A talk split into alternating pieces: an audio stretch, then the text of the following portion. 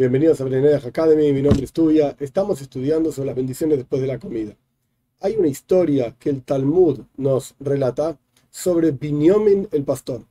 Binyamin el pastor era una persona que evidentemente no tenía muchos conocimientos de Torah, muchos conocimientos de rezos, etcétera, etcétera. Entonces nuestros sabios lo vieron a Binyamin recitando una bendición después de haber comido pan. Paréntesis, aparentemente esto se aplica específicamente al pan. Sin embargo, podríamos decir que se aplica también a otras comidas. Pero cerramos paréntesis. Al pan con seguridad se aplica. Entonces Binyamin estaba comiendo pan, terminó de comer pan y recitó un texto.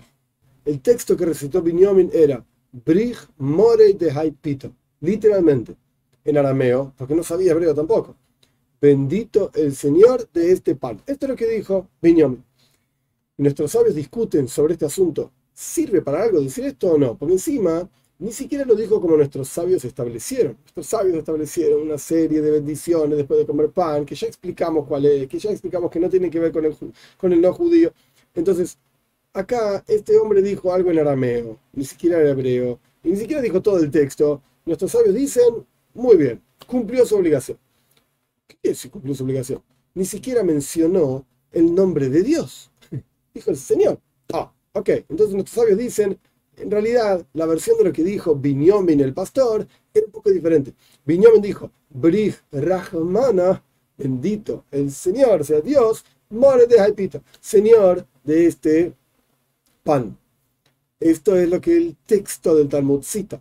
Nuestros sabios en sus comentarios dicen, bueno, pero un momento, hay una opinión que dice, y es una opinión importante, y así es la ley en el judaísmo, que si uno no menciona el reinado de Dios, o sea, que Dios es el Señor del mundo, más allá de decir Señor, etcétera, que Dios es el Rey del mundo, no es una bendición. Entonces nuestros sabios terminan, por así decir, armando un texto simple que, entre paréntesis, ¿por qué digo que simple? Porque este texto es lo que se le propone a los niños cuando no están dispuestos o no están listos para decir todo el texto del Birjas Amos, de la bendición después de las comidas, que es un texto relativamente largo, cuatro bendiciones, etc. Cuando no están preparados para esto, entonces el padre simplemente toma un libro de rezos y le dice, escúchame, decir las siguientes palabras. Brij Rahmana Elohana Malco de Alma de Haipito. Oh, ¿qué dice? Bendito es Dios el, nuestro, el, nuestro Señor, Rey del mundo, Señor de este pan. Con esto vemos que hay otra versión que Benei Noyach sin duda pueden utilizar para bendecir después de las comidas. Entonces, si combinamos las dos historias, la historia de Abraham que la estudiamos en la charla pasada, en la clase pasada, en donde Abraham le daba de comer a las personas, diferentes comidas y por todas esas comidas diferentes hacían una única bendición.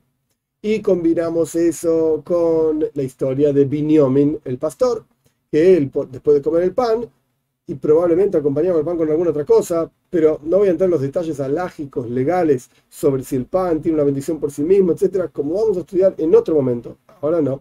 Pero el punto es que Binyomin recitaba esta bendición quiere decir que es una bendición aceptada por nuestros sabios, es un texto que nosotros no lo inventamos, en todo caso lo inventó Binyamin, el pastor, y nuestros sabios dijeron, este es un texto adecuado, entonces es apropiado o decir la de Abraham, las dos cosas no tienen sentido juntas, o decir la de Abraham o decir la de Binyamin, el pastor, después de las comidas, y de hecho hay otra opción más, como vamos a estudiar Dios mediante en la próxima clase.